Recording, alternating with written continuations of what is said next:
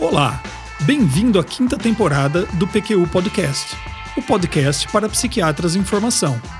Aqui é evidência com opinião. Eu sou Vinícius Guapo e é uma satisfação tê-lo como ouvinte.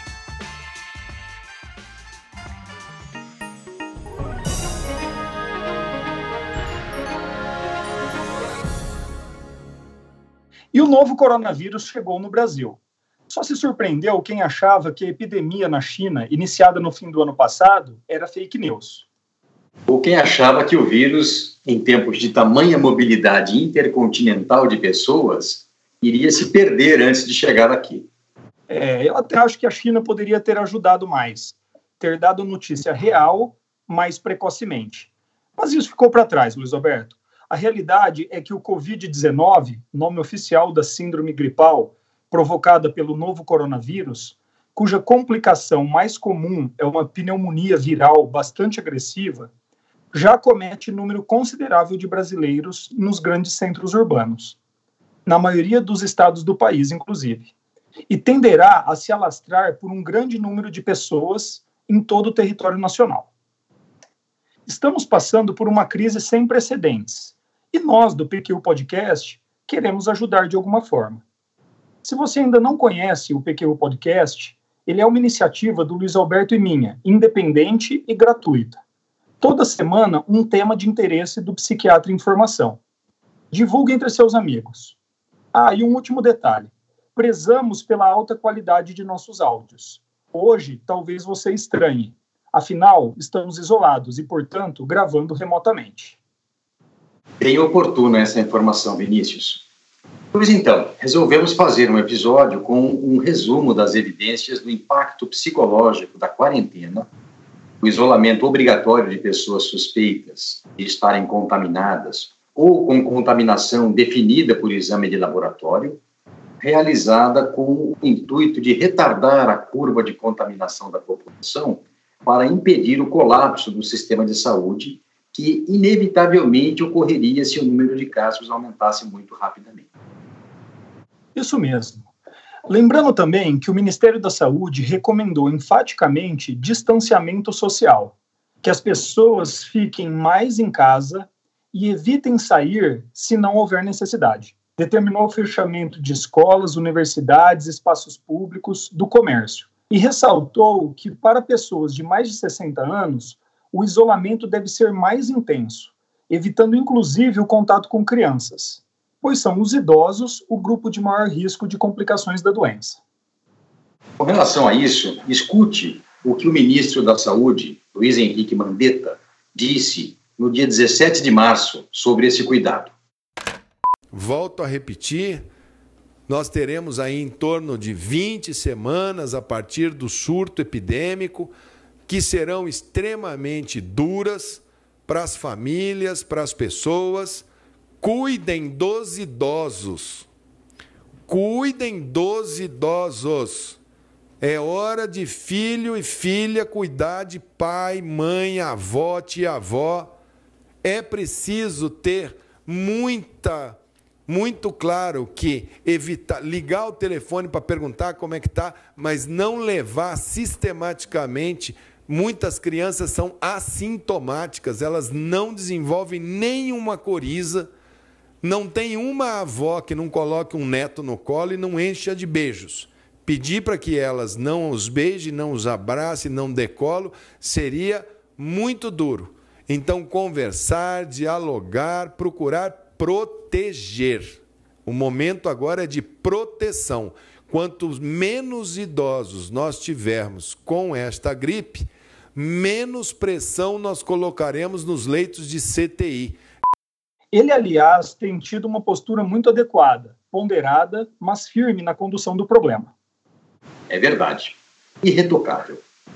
Mas, continuando, vamos também incluir na aba de referências desse episódio a posição do Conselho Federal de Medicina sobre a pandemia de Covid-19 e materiais de esclarecimento e divulgação de informações para a população geral que julgamos de boa qualidade.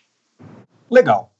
Mas o fato é que a maioria dos brasileiros está em casa, em quarentena, confinados ou isolados, com a rotina empobrecida.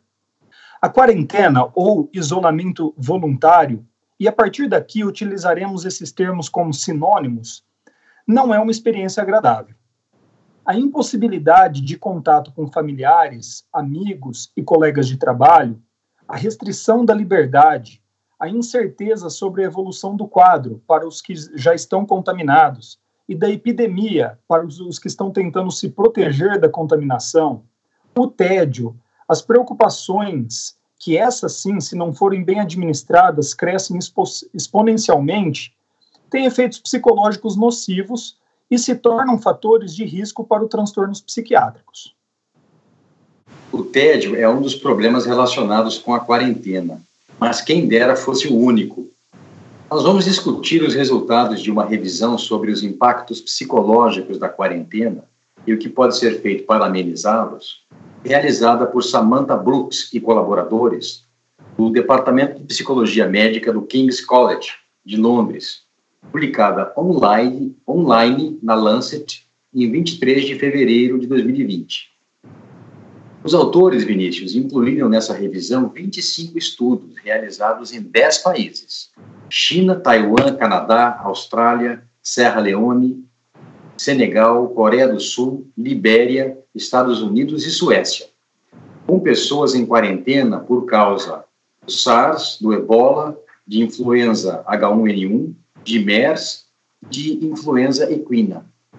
Eles próprios chamam atenção para a heterogeneidade dos estudos que avaliaram, quanto ao tamanho da amostra, tempo de quarentena, segmento após o término da quarentena, desenho metodológico, critérios de diagnósticos. E eles reconhecem que isso dificulta a extrapolação dos dados. Mas ainda assim, alguns desses achados nos pareceram muito esclarecedores e suficientes para embasar algumas recomendações. Você poderia sumarizá-los, Vinícius? Claro. Vamos lá.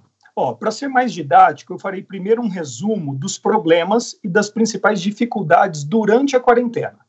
Depois, falamos sobre as consequências no segmento após o período de isolamento. O que, que você acha? Excelente, excelente ideia. Vai ficar até melhor do que como eles fizeram no artigo. Ok. Ó, no levantamento feito com 1.057 pessoas durante a quarentena de 2 a 30 dias, 8 dias em média, por conta de contato com pessoas suspeitas de estarem com SARS no Canadá, Reynolds e colaboradores encontraram que 20% relataram medo, 18% nervosismo e 10% sentimento de culpa. Outros sintomas relatados durante a quarentena foram confusão, raiva, tristeza, entorpecimento emocional e insônia, relacionados todos a um aumento de ansiedade. E os dados de segmento? É, em um dos estudos realizados em Taiwan, em que se comparou profissionais de saúde que trabalhavam em hospital e ficaram em quarentena de nove dias por conta de contato com suspeitos quanto ao diagnóstico de SARS, comparados com funcionários que não ficaram de quarentena, revelou que no segmento a incidência de exaustão, sensação de distanciamento dos outros, ansiedade frente a pacientes febris, irritabilidade, insônia, diminuição da concentração, indecisão, prejuízo do rendimento no trabalho, relutância em voltar ao trabalho e até mesmo considerar se demitir foi maior entre profissionais que ficaram de quarentena que aqueles que não ficaram. Em outro, realizado na China, ficou claro que o risco de desenvolvimento de sintomas de transtorno de estresse pós-traumático foi maior entre os funcionários de hospital que ficaram de quarentena, por duração não definida no artigo, porque tiveram contato com pacientes com SARS, do que naqueles que não precisaram ficar isolados. Mesmo depois de decorridos três anos do incidente, essa diferença era significativa. O mesmo foi observado para sintomas de depressão e abuso de álcool, em outros estudos, também realizado na China. Esse com funcionários de hospital que ficaram em quarentena também de duração indefinida, por conta de contato com pessoas suspeitas de estarem com SARS. A maior parte dos outros estudos de segmento não tinha grupo controle. Neles, relatou-se apenas a alta prevalência de desequilíbrio emocional, sintomas de depressão e de estresse pós-traumático, além de irritabilidade, insônia, raiva e exaustão emocional nas pessoas que passaram por quarentena. Esses dados de segmento são bem preocupantes. Os sintomas descritos pelas pessoas durante a quarentena são bastante até previsíveis, eu nem sei se passíveis de eliminação. Diferente disso são os impactos a longo prazo, que sem dúvida justificam que se tome medidas preventivas, ao menos tentativamente. Sim, mas é verdade também que os estudos foram realizados com funcionários de hospitais, médicos, enfermeiros, técnicos de enfermagem, nutricionistas, ou seja, profissionais que tiveram contato com casos mais graves e experiências mais traumáticas. Bem observado, Vinícius. O que nos obriga a pensar que esse seria um grupo de maior risco de impacto negativo da quarentena e que mereceria especial atenção. Algo mais? Sim, algo até curioso. O comportamento de evitação de contato direto com pacientes, de manter distância de pessoas que estavam com tosse ou coriza, de lugares cheios de gente e mesmo de espaços públicos de maneira geral, continuou na maior parte dos profissionais de saúde que ficaram de quarentena. Também muitas das pessoas, depois da quarentena, mantiveram por um bom tempo algumas mudanças comportamentais, lavar as mãos mais vezes e com mais capricho e evitar multidões. É o que faz todo sentido, não é, Vinícius? Afinal, são cuidados simples e que diminuem a chance de contágio de qualquer virose. É, é mesmo. E antes de passar a palavra para você falar dos estressores, que são mais comuns durante a quarentena, deixe-me apenas comentar alguns preditores de maior impacto psicológico negativo durante a quarentena. Lógico, isso é muito importante. Em uma amostra de 2.760 pessoas envolvidas com a criação de cavalos e que ficaram de quarentena por várias semanas por causa de surto de influenza equina na, na Austrália, temos que os mais jovens, de 16 a 24 anos, com baixo nível educacional, sexo feminino e com ao menos um filho, em comparação a não ter filhos, tiveram maior impacto emocional. Nesse levantamento, um achado curioso: ter três ou mais filhos pareceu ter efeito protetor contra o estresse. Inacreditável. Isso bate com o que diz uma tia minha, muito querida, que teve dez filhos. Quem cuida de três, cuida de dez. Isso porque, segundo ela, o nível de preocupação desnecessária obrigatoriamente é menor com tantas crianças. O contrário seria impossível dar conta. Outros estudos não encontraram relação entre estado civil, idade, nível de escolaridade, morar com outros adultos e ter mais filhos com, com o impacto emocional da quarentena. E alguma informação sobre antecedentes psiquiátricos e evolução durante e depois da quarentena, Vinícius? É, eu ia comentar isso. De modo geral, é, uma história de transtorno psiquiátrico relacionou-se com maiores níveis de ansiedade e de raiva, quatro ou seis meses depois do término da quarentena ainda. Só isso? É, no artigo de revisão, sim. Mas por que, Luiz Alberto? Porque do que já vimos até aqui, pouco tempo de isolamento e ainda no início dessa epidemia de Covid-19, pacientes com transtorno de ansiedade, toque, esquizofrenia paranoide, só para citar alguns, apresentaram exacerbação de sintomas. É lógico que o nosso universo é pequeno, bastante restrito, mas não é de surpreender que pessoas com esses transtornos piorem nesse momento de tanta tensão e incerteza. É, não, você tem razão. O que acontece é que nenhum dos artigos da nossa revisão que estamos apresentando é, trabalhou com pessoas com transtornos psiquiátricos. Mas diga aí você, Luiz Alberto, como é que você tem observado as reações dos pacientes de maneira geral? Olha, Vinícius, a maioria absoluta tem reagido com responsabilidade diante da recomendação de isolamento social, que é muito bom. Mas aí vem as dificuldades. Há pacientes sofrendo com o aumento de ansiedade, medo de ficar sem atendimento, medo de ficar sem remédio, sentindo-se desamparados, ou seja, mais do que nunca necessitando de apoio e orientação. É. O que eu mais senti até o momento, Luiz Alberto, foi o estrago causado pela perda da rotina por parte dos pacientes. Uma parte importante de muitos tratamentos de transtornos mentais graves ou moderados é o paciente conseguir instituir ou recuperar uma rotina saudável quanto a sono e vigília, alimentação, atividade física, encontros sociais, trabalho, atividades de lazer. Com a quarentena, tudo fica mais difícil. Ah, sem dúvida. Isso é um problema sério mesmo. Muito trabalho que tivemos ao longo de meses acaba sendo prejudicado por essa, por essa situação. Mas vamos adiante. Eu gostaria de citar os principais estressores durante a quarentena. Eles são basicamente cinco: duração do isolamento, medo de infecção, frustração e tédio, carência de suprimentos e informação inadequada. Eu vou descrevê-los mais detalhadamente um a um. Faça isso. Com relação à duração da quarentena, de modo geral, pode-se dizer que quanto mais demorada, maiores as consequências negativas, como as que comentamos anteriormente.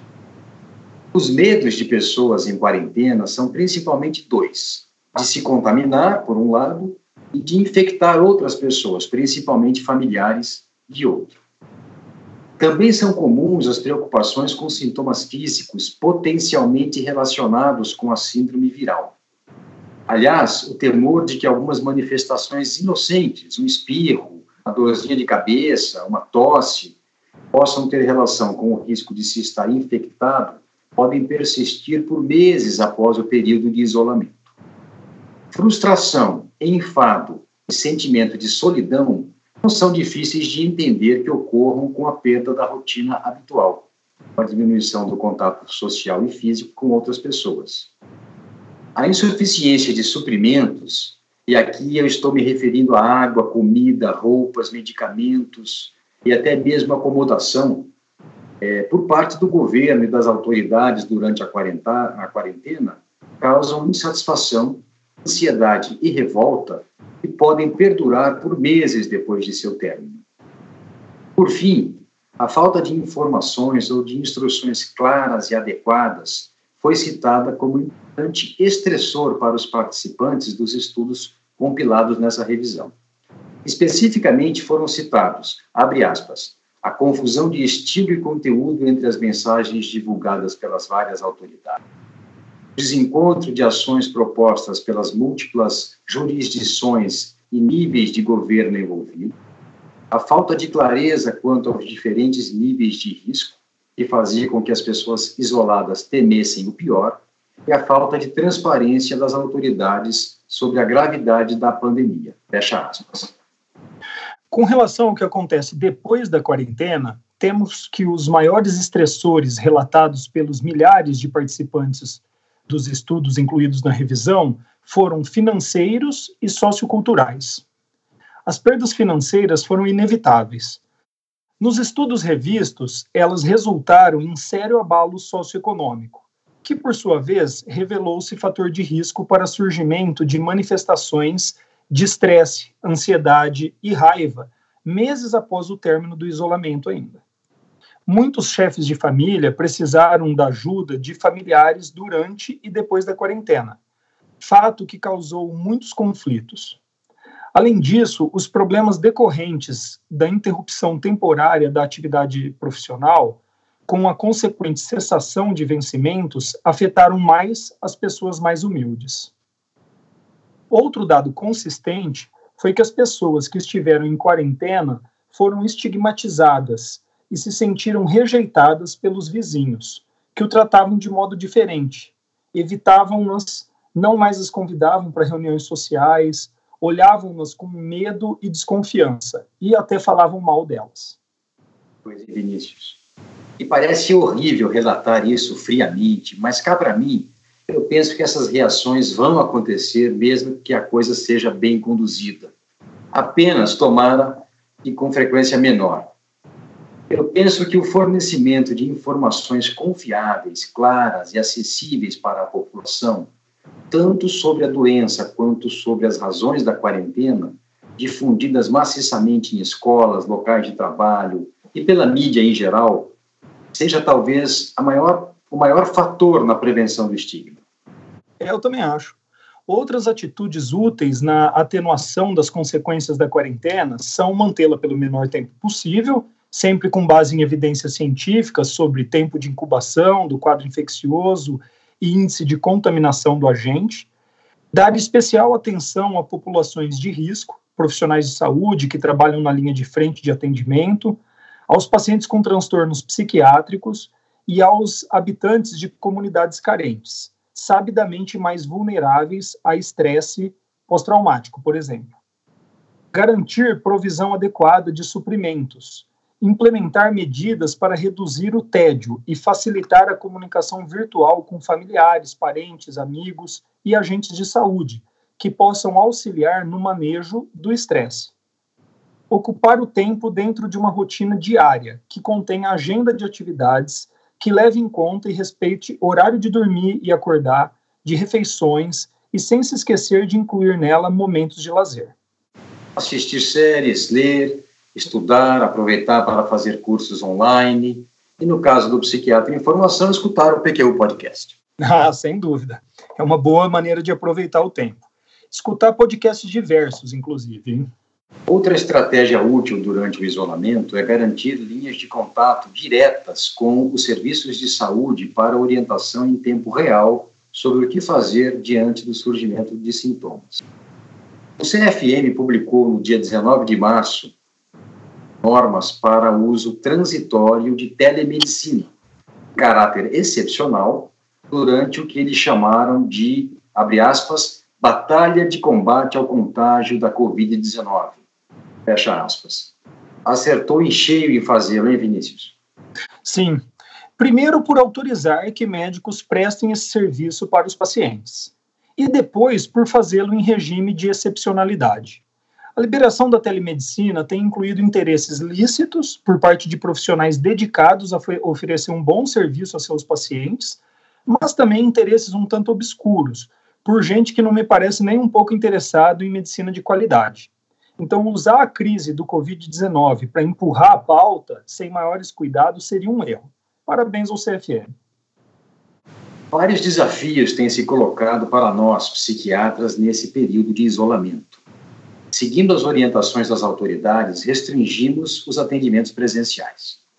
A posição do CFM, expressa no documento do dia 19, já mencionado, permite que nós, psiquiatras, realizemos entrevista por telemedicina com pacientes já em acompanhamento, para checar a resposta terapêutica, efeitos colaterais, riscos, demandas e orientar mudanças no plano terapêutico. Que nós faríamos numa, numa chamada consulta de retorno? É. Um outro grande problema e difícil de se resolver são os pacientes em enfermarias psiquiátricas. Em geral, essas enfermarias são fechadas, com quartos, banheiros, áreas de alimentação compartilhadas entre muitos pacientes. Eu conversei com colegas que trabalham em clínicas e enfermarias de psiquiatria, e eles me disseram das medidas que estão sendo tomadas. Então, dar alta mais precocemente para pacientes estáveis, levando em consideração critérios de segurança, é claro, criar áreas de isolamento social dentro das enfermarias e reduzir novas internações, principalmente as voluntárias, e de que pacientes que não representem risco para si e para outros. É claro que não há solução definitiva, muito menos fácil para esse problema, mas acho que estão fazendo um bom trabalho. A consequência disso para o psiquiatra no atendimento ambulatorial é ter que manejar casos mais difíceis e graves sem poder contar com o recurso da internação. Por fim, Luiz Alberto, considero também nossa função como psiquiatras insistir que altruísmo e solidariedade são muito melhores como motivadores da quarentena do que a obrigatoriedade. O sentimento de que outros se beneficiarão com o seu sacrifício ajuda a mitigar o estresse do isolamento social. Pois é, Vinícius, e com isso nos aproximamos do encerramento desse episódio do PQ Podcast em que explicamos que a quarentena é uma medida preventiva necessária quando ocorrem surtos de doença infecciosa, mas que tem alguns efeitos psicológicos negativos e podem, no entanto, ser mitigados se a coisa for bem feita. Minha filha escreveu e divulgou entre seus amigos um texto sobre a importância e o sentido não necessariamente da quarentena, mas da, mas da recomendação geral de distanciamento e isolamento social, e se evitar contatos sociais físicos desnecessários. É, achamos bem legal, bate com o que pensamos. Diga lá, Mariana. Fique em casa. Para alguns, não é problema. Mas, se não for o seu caso, se esforce para entender a importância dessa medida. É para um bem maior. Entenda primeiro que ter a possibilidade de se isolar com conforto é um privilégio. Ter um lar, um canto seu, onde se sinta bem, é motivo de gratidão. Não encare como prisão.